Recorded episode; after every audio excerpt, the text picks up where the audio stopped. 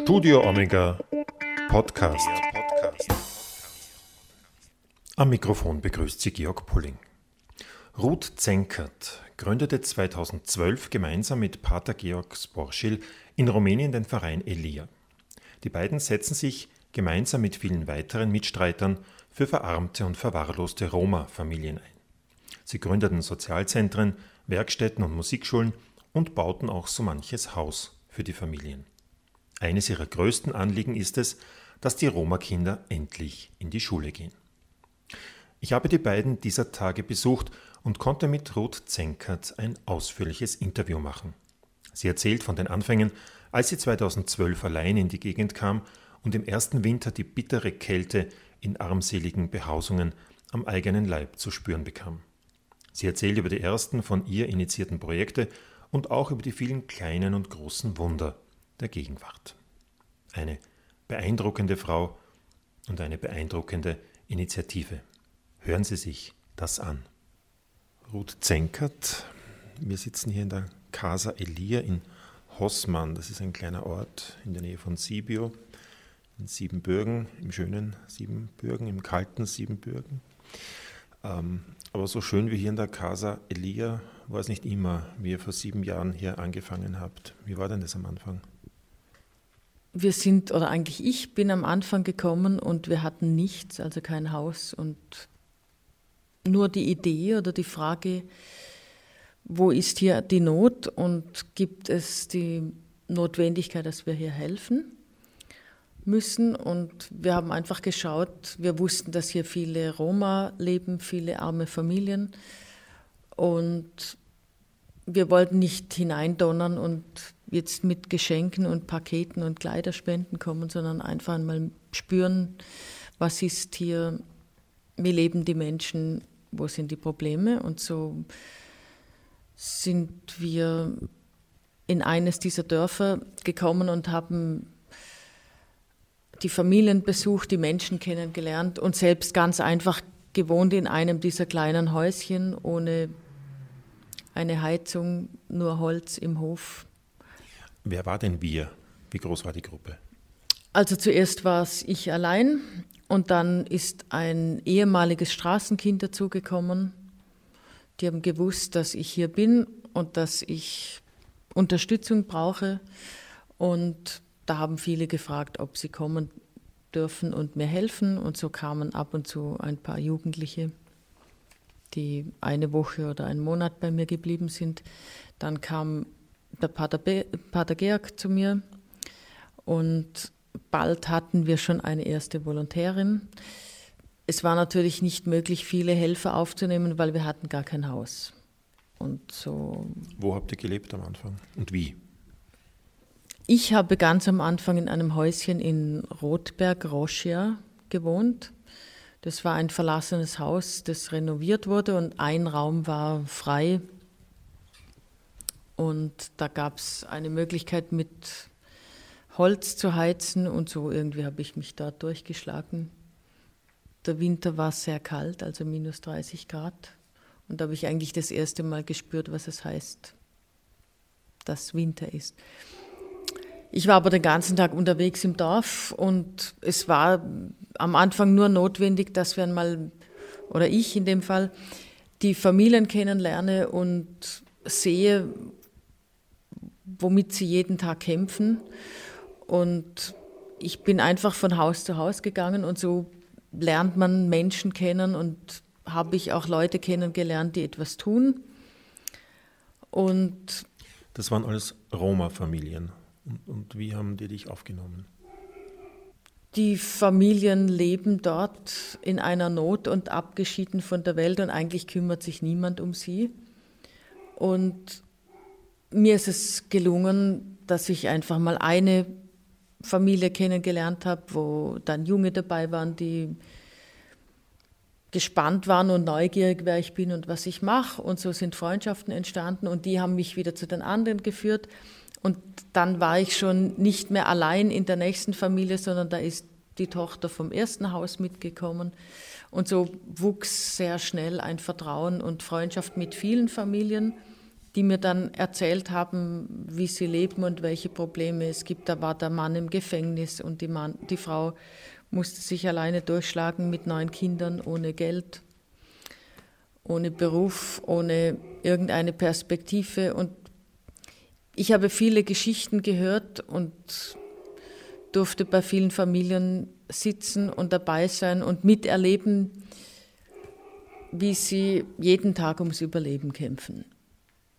Und da entstand in mir dann schon ein Bild, man kann nicht sagen Pläne, aber einfach die viele, viele Fragen, kann ich hier etwas tun?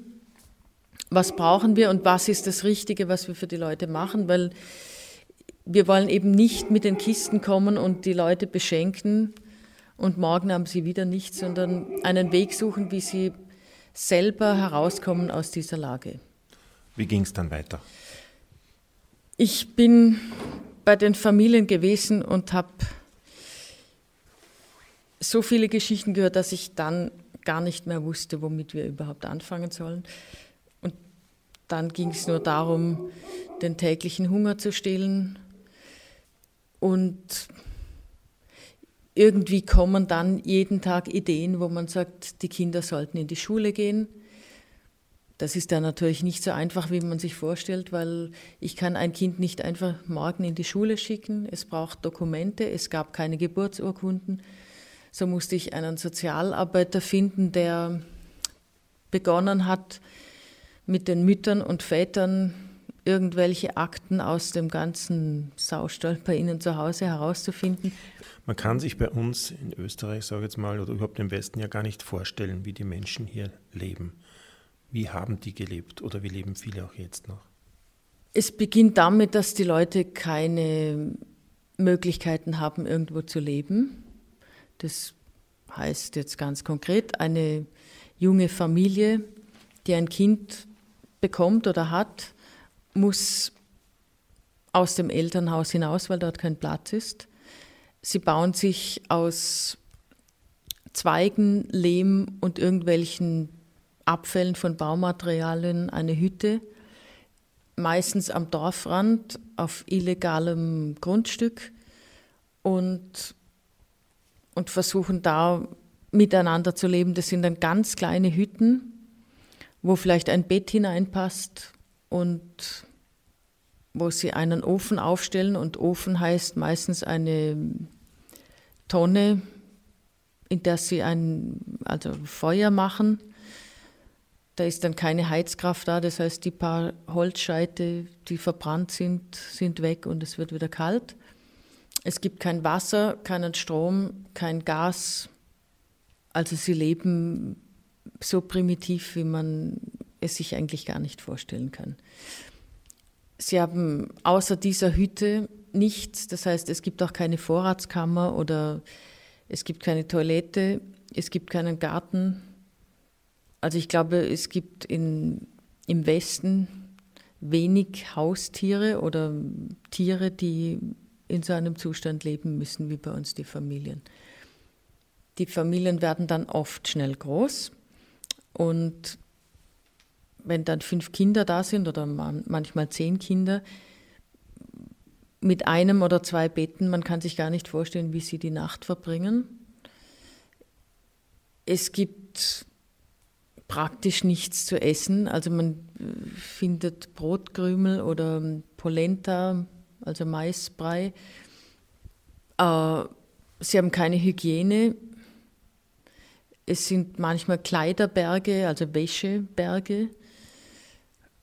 Äh, die sie dann oft zum Dämmen dieser Häuser verwenden, damit es warm wird. Aber man kann nicht waschen, weil sie müssen das Wasser holen vom Brunnen. Sie haben keine Gefäße, in denen sie waschen. Und wenn diese wahnsinnig schmutzige Wäsche von Kindern, die den ganzen Tag im Dreck leben, äh, in so eine Wanne kommen, dann ist die, die Wanne schwarz vor Dreck. Sie haben kein Waschmittel. Also irgendwo findet man eigentlich keinen Weg hinaus aus diesem Elend. Und wenn man in so eine Hütte kommt, dann einerseits habe ich viel Glück und Freude und eine gute Stimmung erlebt, weil die halten zusammen, sie leben total dicht auf engstem Raum. Und da entsteht dann irgendwie auch eine Atmosphäre, die nicht unangenehm ist, sondern zum Teil lustig, fröhlich. Und die vielen Menschen machen es sich gegenseitig warm. Aber andererseits die Frage, wie bringe ich diese Menschen hinaus aus diesem Teufelskreis des Elends, erschlägt dich, weil du weißt gar nicht, wo anfangen. Das beginnt eben damit, dass alles Analphabeten sind, also die Eltern waren nie in der Schule, die Kinder gehen nicht in die Schule, weil da steht niemand, vor allem im Winter, morgens auf, weil es dunkel und kalt ist. Dann haben die Kinder im Schnee keine Schuhe, um zur Schule zu gehen. Und auch wenn sie alle diesen Willen hätten, äh, würden die Kinder am Schultor hinaus geschickt werden, weil sie eben keine Geburtsurkunde haben, weil sie unbequem und unruhig sind. Die anderen Kinder sagen, die stinken, die haben Läuse. Also sie würden es nie hineinschaffen in diese Schule. Und da habt ihr jetzt angesetzt? Das war der Beginn. Und dann haben wir begonnen, irgendwo an diesem schweren Rucksack einmal anzusetzen. Das heißt, wir mussten erst einmal Dokumente für die Familien besorgen dann erste Hilfe leisten, das heißt schauen, dass sie alle irgendwas anzuziehen haben, dass sie etwas zum Essen machen können, dass sie Holz haben im Winter, also irgendwie diese Grundbedürfnisse lösen, aber nicht so, dass sie morgen wieder danach fragen, das von uns zu bekommen, sondern man muss irgendwo einen Weg hinausfinden, wie sie dann selber etwas tun können, und das ist gar nicht unbedingt eine Frage vom Wollen, sondern einfach, dass, dass sie überhaupt einmal hinauskommen aus diesem Loch. Und da habe ich dann auch oft erlebt, wie Mütter, junge Mütter mit 30 Jahren, die schon zehn Kinder haben und die ersten Enkelkinder, die schon so vom Leben erschlagen sind, dass sie eigentlich gar nichts mehr tun können. Die sitzen mittendrin und rühren keinen Finger. Nicht, weil sie faul sind, sondern weil man einfach nicht mehr kann in der Überforderung. Und da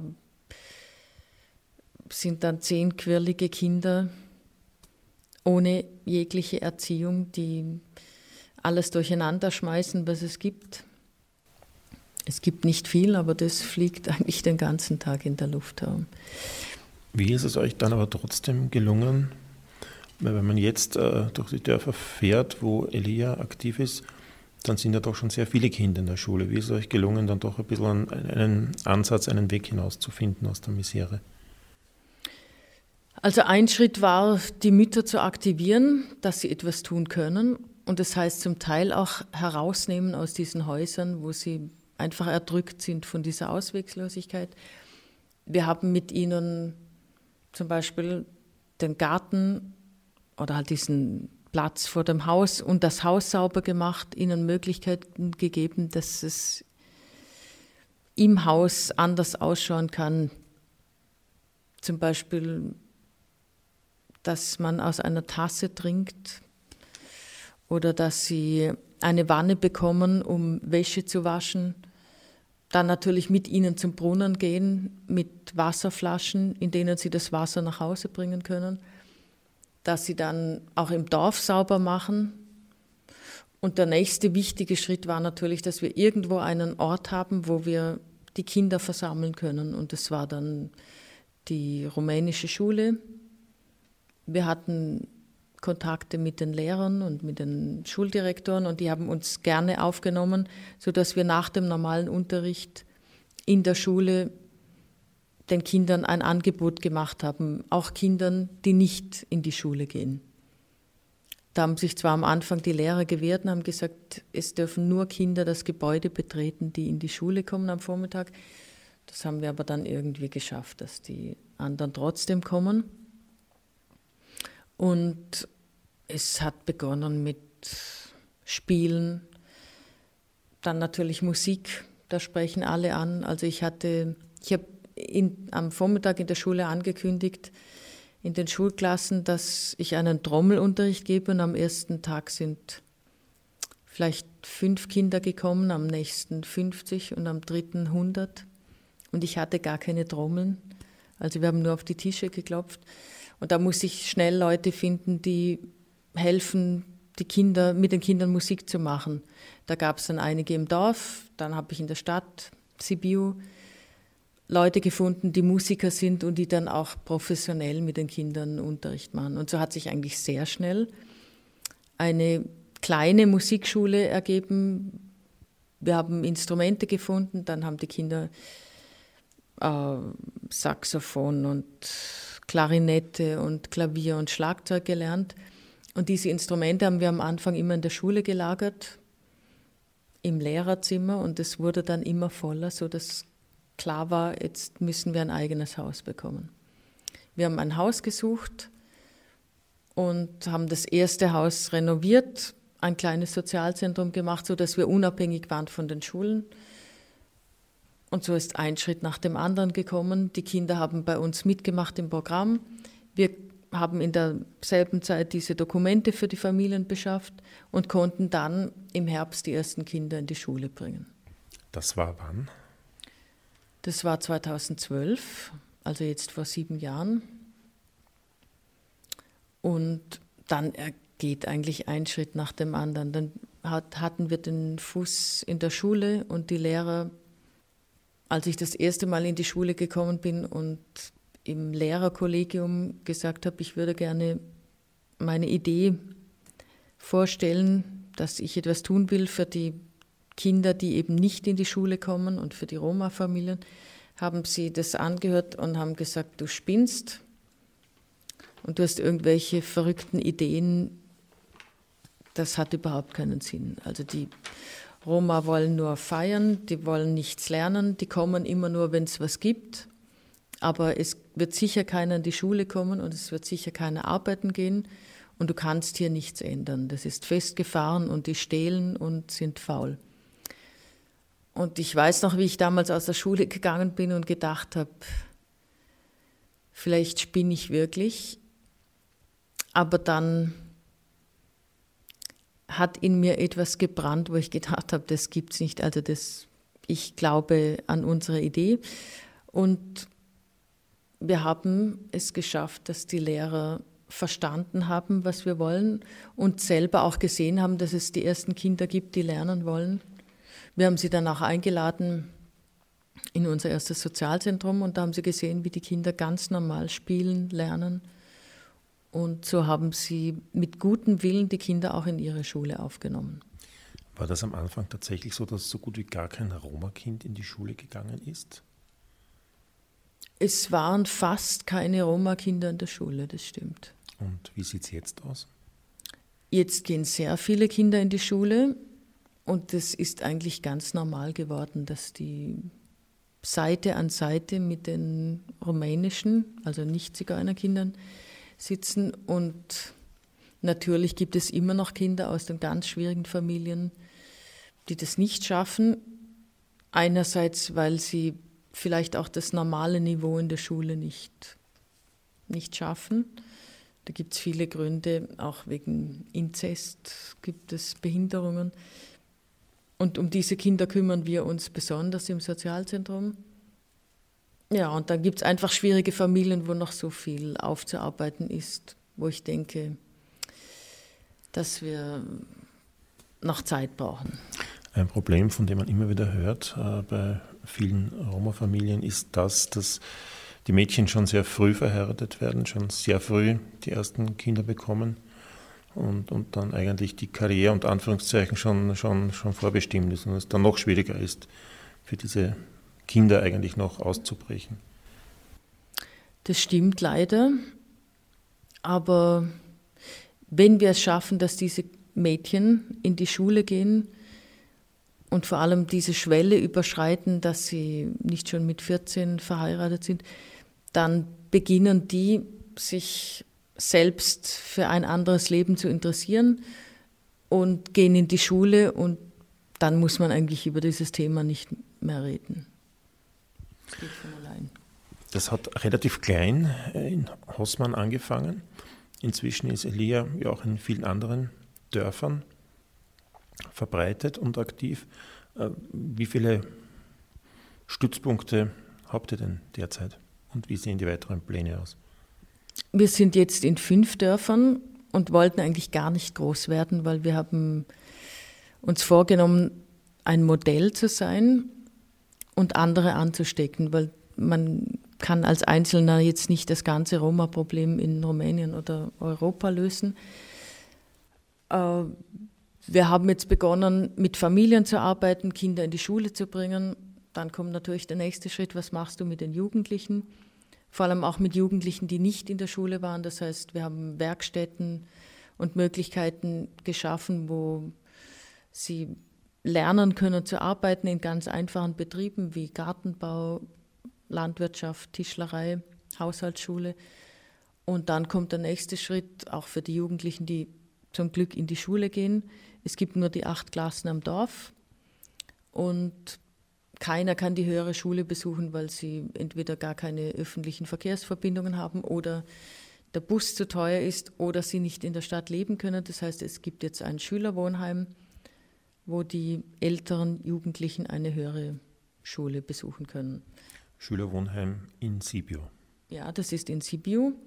Und dort sind auch schon eine erste Studentin, die Musik studiert und, und eine, die Pädagogik studiert, zwei. Und einer, der arbeiten geht. Also alle, die es irgendwie hinausschaffen aus dem Dorf, können dort leben. Und ich denke, der nächste Schritt wird noch sein, dass wir so Startwohnungen in der Stadt anbieten und dann ist dann mal ein Kreislauf oder ein, eine Möglichkeit geschaffen, wie ein Kind betreut werden kann von Baby bis, bis es selbstständig wird. Und wer diesen Weg gehen muss, bis, bis er eine eigene Wohnung hat, kann das bei uns mitmachen. Ob wir dann noch mehr Dörfer mit einem Sozialzentrum ausstatten, das werden wir sehen.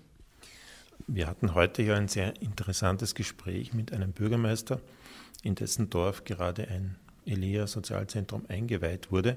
Und der war natürlich überglücklich über all diese Aktivitäten. Aber man hat irgendwie nicht das Gefühl, dass, wenn es euch nicht gäbe, die rumänische Politik schon einspringen könnte und dieses Modell von selbst äh, fortführen würde. Täuscht der Eindruck?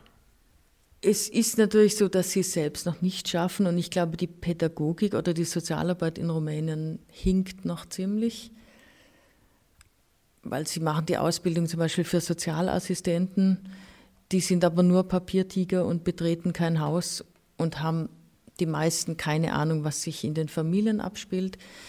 Da muss noch ziemlich viel passieren in Rumänien und natürlich fehlt es auch am Geld sie, die, die Gemeinden haben kein Geld für soziale Anliegen. Und das Problem ist, wenn ein Bürgermeister etwas für die Roma tut, wird er nicht gewählt. Also das ist ganz klar. Äh, ich hoffe, dass in den Dörfern, in denen wir sind, ziemlich viel von uns angeregtes dann auch weiterwirkt. Und ich spüre und sehe auch, eine Bewegung in den Dörfern, die schon viel weiter geht als das, was wir selbst getan haben. Und das sagen auch viele, dass sie sich nicht mehr vorstellen können, wie es hier wäre, wenn, wenn Elia nicht tätig wäre. Andererseits passiert schon so viel, was wir selbst gar nicht mehr tun, sondern zum Beispiel wir renovieren ein Haus, das wir gekauft haben, das ein Sozialzentrum wird.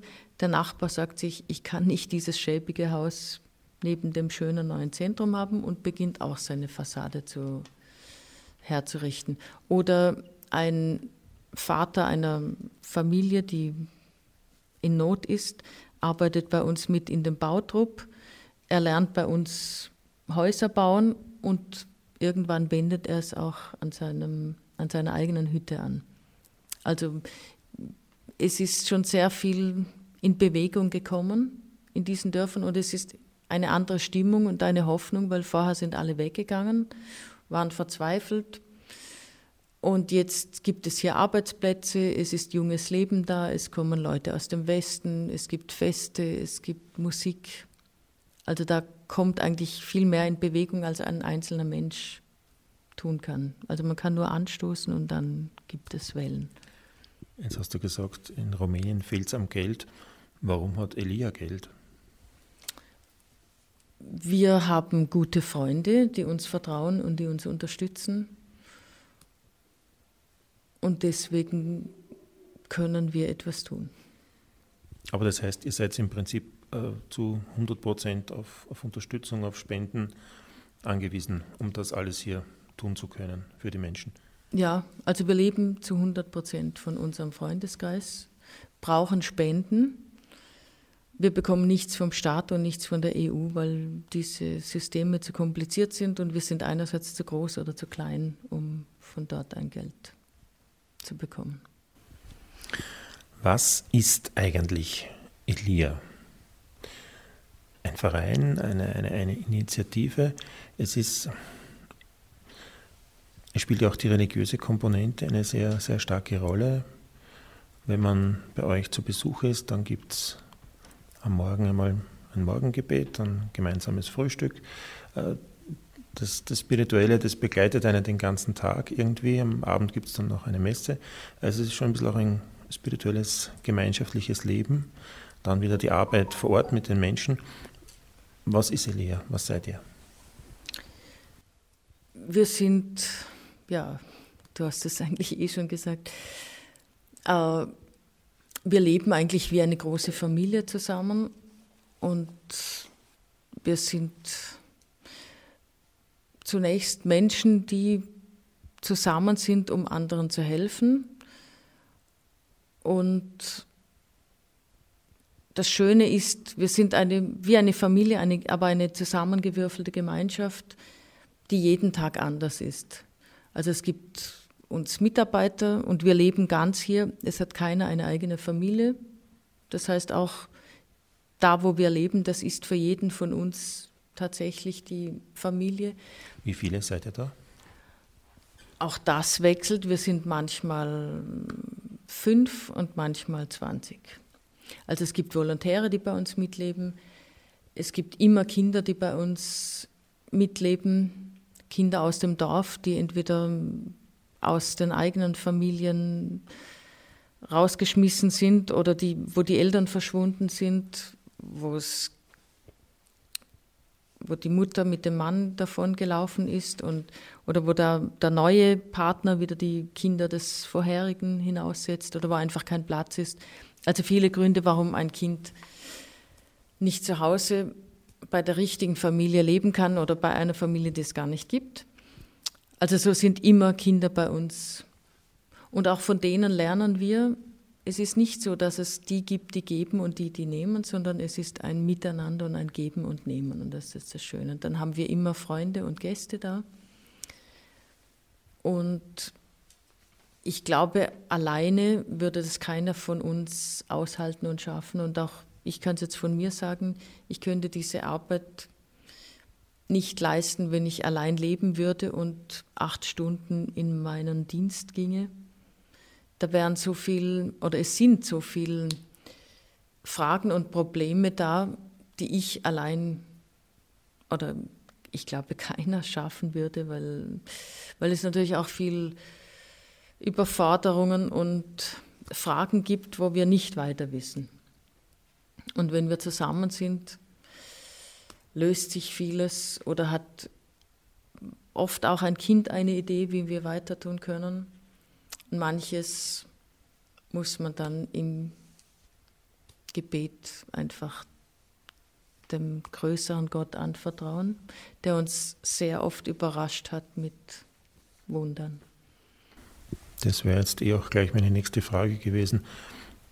Es gibt, das kann man schon sagen, es gibt viel Erfolg, aber vermutlich gibt es auch sehr viel Misserfolg, den man, wenn man nur so kurz da ist, ja so nicht zu sehen bekommt.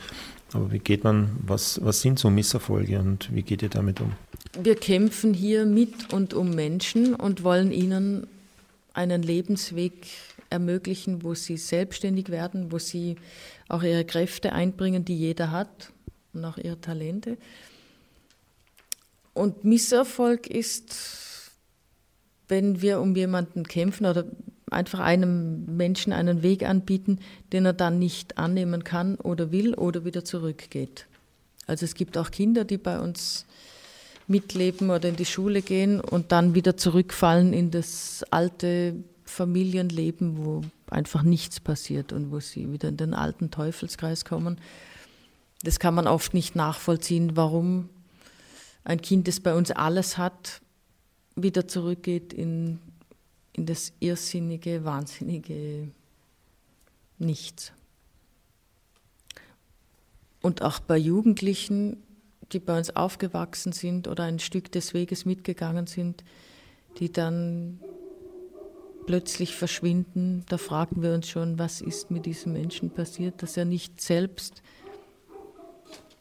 entdeckt, dass er begabt ist und seinen Weg gehen kann. Und manche kommen aber auch wieder zurück. Also es gibt immer ein, die, die schönen Erlebnisse und die Fortschritte sind immer noch größer und mehr als die Probleme. Wenn man bei Elia mitmachen will, was macht man dann? Wer bei uns mit, ich würde sagen, leben, mitarbeiten, mitbeten will, soll sich einfach bei uns melden. Wir sind keine Bürokraten, wir haben keine langen Anmeldefristen und Bedingungen, sondern ich sage nur, komm, lebe mit und wenn du etwas findest, wo du mit tun kannst, bist du herzlich willkommen. Aber wie, wie, wie finanziert ihr euch also als, als Gemeinschaft selbst? Stellt ihr euch dann gegenseitig an oder, oder wie ist man auch abgesichert? Alle Mitarbeiter hier sind rumänische Staatsbürger. Die brauchen ein Geld. Viele haben auch Familien und müssen ihre Familie ernähren. Das heißt, die sind ganz normal angestellt. Aber ich kann sagen, wir haben ein so tolles Team, dass es eigentlich niemand gibt, der jetzt auf die Uhr schaut, sondern wo man gebraucht wird, machen alle mit. Also sie brennen vor Begeisterung und es steckt auch wieder mich an. Und sie kämpfen für ihre Kinder und Schützlinge und setzen mich oft unter Druck, dass ich viel für ihre Familien und Kinder mache. Und das zieht mich natürlich auch mit. Äh, dann haben wir Volontäre, die kommen und leben hier mit. Das kostet nicht viel. Man hat hier ein Zimmer und, und isst mit uns. Wie lange kann man da so als Volontär mitmachen? Als Ausländer ist es sinnvoll, mindestens drei Monate, am liebsten ist mir ein Jahr, weil man natürlich in die Kultur, in die Sprache, in dieses Leben hineinkommen muss. Aber es gibt auch Leute, die kommen auf ein paar Wochen. Wenn man etwas Bestimmtes kann, in der Musik, im Handwerk, im Haushalt dann oder im Garten, in der Tischlerei, dann ist auch ein Monat oder zwei Wochen sinnvoll. Jetzt müssen wir noch eine Frage klären. Das Logo von Elia, da gibt es einen Raben. Was hat es mit dem Raben auf sich? Ja, also wir haben für unseren Verein den Namen Elia gewählt. Elia ist der Prophet, der für Gerechtigkeit kämpft, der den Menschen zu essen gibt, der tote Kinder wiederbelebt. Also da sehen wir uns ein Vorbild, dem wir nachfolgen wollen. Und es gefällt mir auch, dass es einer ist, der nicht irgendwo in einer Ecke sitzt, sondern mit Feuerwagen und mit Kraft und einer Macht kämpft und unterwegs ist. Also irgendwie ein, einer, der einen mitreißt. Und es, der Elia ist ein Nothelfer und deswegen ist er im, in der rumänischen Welt auch sehr beliebt. Also es gibt sehr viele Kirchen, die nach dem Elia benannt sind. Und der Elia ist eigentlich gegen, allgegenwärtig und es gibt sehr viele Ikonen mit dem Bild des Elia. Der Elia hat es auch nicht leicht und ist auch manchmal geflohen, weil er es nicht mehr ausgehalten hat. Drückt auch ein bisschen unsere Situation aus, weil es manchmal schon eine Überforderung ist, wenn man gar nicht mehr sieht, wie es weitergehen kann. Und da hat er sich in einer Höhle versteckt und ein Rabe kam und brachte ihm, so steht es in der Bibel, jeden Morgen und Abend Brot und Fleisch, also hat ihm das Leben gerettet. Und der Rabe hat hier in Rumänien auch eine besondere Bedeutung, außer dem Raben des Elia. Äh, er ist eigentlich das schlimmste Schimpfwort für die Roma. Und ich erinnere mich in der Zeit, als wir noch mit den Straßenkindern gearbeitet haben, da waren Kinder, die alle in Not sind und wirklich ums Überleben gekämpft haben, aus den Kanälen herausgekommen sind, bei uns an einem Tisch, wo jeder froh sein musste, dass er ein Zuhause und etwas zu essen und Wärme hat. Und da war auch sofort klar, wer ist Zigeuner und wer nicht. Und haben dann die Nicht-Zigeuner den anderen oft ein Zeichen gegeben, das heißt der Flügelschlag mit den Armen. Das heißt, du bist also ein Rabe, Schimpfwort, weil er eben schwarz ist, ein Zigeuner. Und da ist zum Beispiel, hat ein Kind dem anderen den vollen Teller ins Gesicht geschleudert, weil ihn dieses, allein diese Bewegung der Arme des Flügelschlags so gekränkt hat. Also Rabe ist das schlimmste Schimpfwort und damit sind für uns die Roma präsent, auch bei dem Elia, der von einem Raben ernährt wird. Und unser Traum ist, dass das Bild des Raben, des schwarzen Raben, sich wendet zu dem Raben, also die Roma, die irgendwann einmal uns helfen zu überleben. Und nachdem die Roma in Europa stark präsent sind, glaube ich, müssen wir alle da, dafür etwas tun, dass die Roma einen anderen Ruf bekommen und dass sie auch die Chance bekommen, sich einzusetzen. Und vielleicht sind sie es mal die, die Europa retten. Das wäre jetzt auch meine letzte Frage gewesen. Die Roma haben ja viel von euch profitiert und gelernt, aber was habt ihr, was hast du von den Roma gelernt?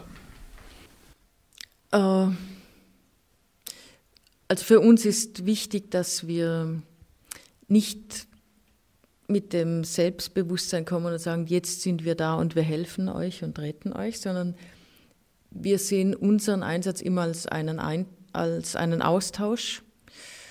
Und darum ist uns auch immer sehr wichtig, dass in unserer Gemeinschaft nicht die Weißen sitzen und, und sich trennen von den anderen und überlegen, was können wir für die anderen tun, sondern dass wir immer miteinander leben und nicht über sie reden, sondern mit ihnen, weil erst dann spüre ich, was sie, wer sie sind und was sie brauchen.